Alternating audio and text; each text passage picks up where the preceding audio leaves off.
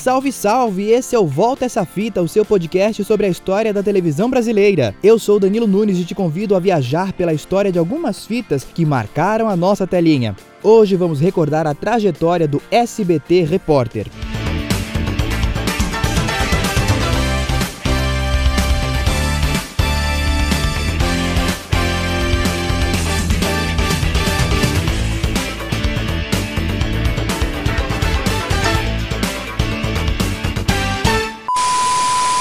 1995, o jornalismo estava em alta no SBT. Programas como TJ Brasil e Aqui Agora trouxeram credibilidade e visibilidade, respectivamente, ao Canal 4 paulistano. Mas a diretoria queria mais e bolou um programa de reportagens especiais. Produções independentes como o Documento Especial, Televisão Verdade e até próprias, como os programas de Goulart de Andrade, foram iniciativas anteriores da emissora. Mas Silvio Santos queria algo diferente e assim estreou em 22 de agosto de 1995 o SBT Repórter, como presente de aniversário pelos 14 anos do canal. No SBT Repórter, o melhor de 95. Infidelidade. Você vai rever o depoimento de pessoas que vivem essa situação. E na segunda reportagem, jogador de futebol. O sonho frustrado pela dura realidade da profissão. SBT Repórter, em Novo Dia. Quinta, 10 e meia da noite. Diferente do primo concorrente Globo Repórter, o jornalístico em muitas edições trazia dois ou mais assuntos, sempre atuais e até polêmicos. No primeiro programa estrearam na bancada Boris Casoy, titular do TJ Brasil, e Mônica Teixeira, editora-chefe do Novo Jornalístico. O programa Vitrine da TV Cultura acompanhou os bastidores da gravação e a repórter Maria Manso falou com os jornalistas. Mônica, o que é mais difícil, fazer os acertos do estúdio ou enfrentar o vírus ebola? Eu acho que são dois momentos diferentes. Eu prefiro estar na rua do que estar aqui. E o estúdio tem todo um formalismo que a gente tem que atender e tal, e que eu às vezes não tenho muita paciência. Boris, quando é ao vivo é mais rápido, né? É, quando é ao vivo você está pronto para não errar. Quando você está gravando, você não se incomoda com o erro. É até psicológico. Você vê o problema da manga, da Mônica, isso não daria para resolver ao vivo. Provavelmente não, não aconteceria nenhum erro, porque as pessoas são mais tensas no sentido de não acontecer nenhum tipo de erro. E aqui as coisas andam mais calmas. Por isso a gravação acaba sendo mais perfeita. Eu prefiro fazer ao vivo, viu?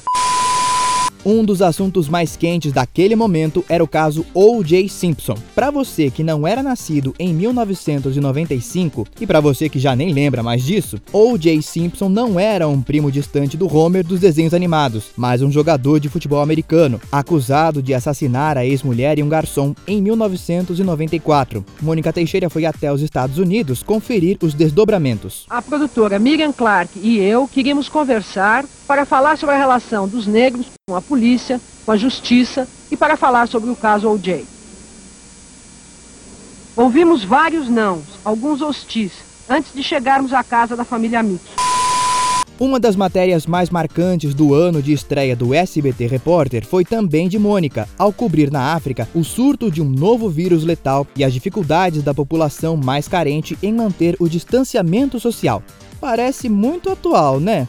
Porém, estamos falando do vírus ebola. Eles me disseram que a quarentena trouxe um outro problema. Os preços das coisas que não são encontradas aqui, como gasolina, sabão, açúcar, café, subiram muito desde que o, o vírus ebola chegou aqui.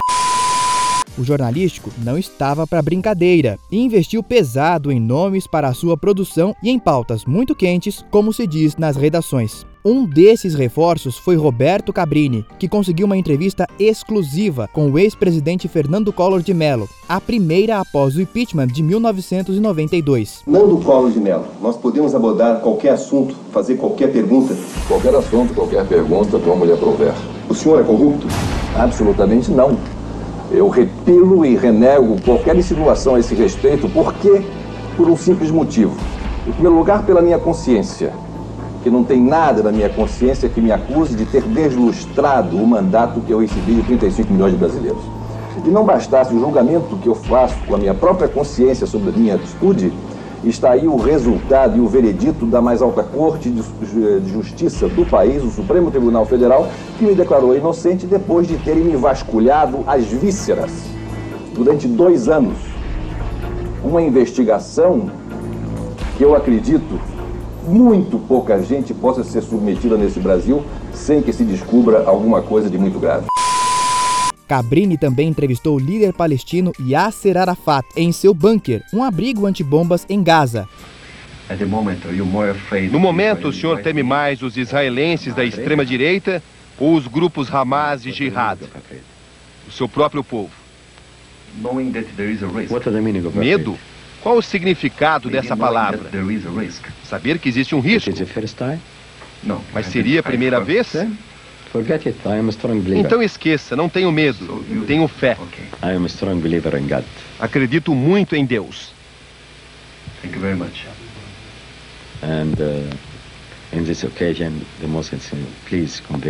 E para terminar, gostaria de desejar os meus melhores votos de Natal e de Ano Novo ao povo, ao presidente e às lideranças do Brasil. My best regards and wishes. And Obrigado no coração. Thank you very much. Mas também tinha espaço para reportagens de interesse do público ou da audiência, como as reportagens sobre praia de nudismo. Merece destaque a edição especial sobre o filme Titanic, de 1998. Além de recontar a história do famoso desastre ocorrido em 1912, o programa apresentado já por Marília Gabriela mostrou os bastidores da filmagem e o fenômeno que a produção se tornou.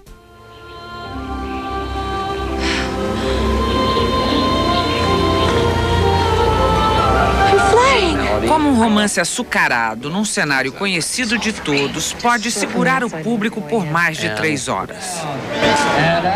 Simples, com muito dinheiro, muita técnica e muito realismo.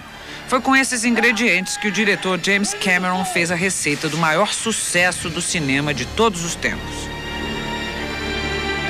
Ele não poupou nada gastou 230 milhões de dólares. Para você ter uma ideia, daria para fazer mais ou menos 60 filmes no Brasil.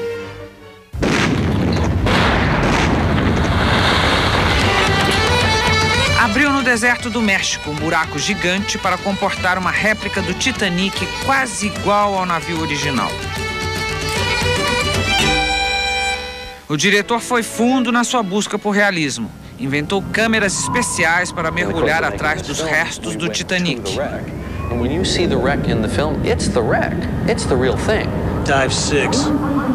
Cameron não só chegou perto dos destroços, como também alugou um mini submarino para entrar no que sobrou do transatlântico. Queria imagens e detalhes do navio. Aliás, Marília Gabriela foi uma das mais marcantes apresentadoras do SBT Repórter, mas não foi a única. Também passaram por lá Mônica Waldvogel, Hermano Henning. Boa noite. As prostitutas de Amsterdã. Cantada de homem na rua é assédio sexual? O grupo musical Backstreet Boys, um dos mais famosos entre os adolescentes do mundo todo. O que esses assuntos têm em comum? Resposta: a polêmica que criam quando discutidos. O SBT Repórter Especial de hoje traz as últimas informações para que esses fatos sejam analisados por você. Vamos juntos numa viagem da Holanda ao mundo dos shows nos Estados Unidos. César Filho. Boa noite. 30 anos. Esta semana o SBT, em ritmo de festa, celebra uma data cheia. Cheia e repleta de histórias que marcaram nossas vidas. Quantas alegrias! Com você a gente sorriu, se emocionou e certamente ficou mais feliz. O SBT Repórter de hoje mostra essa transformação da assinatura da concessão em 1981, os primeiros estúdios, até os dias de hoje. A visão empreendedora que multiplicou sonhos e fez do sistema brasileiro de televisão a emissora mais querida do país. E mais recentemente, Carlos Nascimento. Entre os repórteres que passaram pelo jornalístico, segundo o almanac SBT 35 anos, estão Madalena Bonfilholi, Ricardo Cocho, Cílio Bocaneira, Hércules Brezeghello, Rodolfo Gamberini, Fábio Diamante, Sérgio Uti, Patrícia Vasconcelos e Simone Queiroz. Que time, hein? O programa teve várias fases em que exibia o material de arquivo, exibia reportagens dubladas produzidas nos Estados Unidos e voltou a produzir programas inéditos em meados dos anos 2000. Com exibição regular na programação, SBT Repórter ficou no ar até 12 de agosto de 2013. A partir de 2017, o programa passou a ser apresentado em ocasiões muito especiais após o programa Silvio Santos. E este episódio fica por aqui. Se você curtiu, você gostou, segue, assina, compartilha. Avisa para mais pessoas que estamos contando histórias da televisão brasileira. Semana que vem tem mais fitas, hein? Te encontro, te espero. Até a próxima.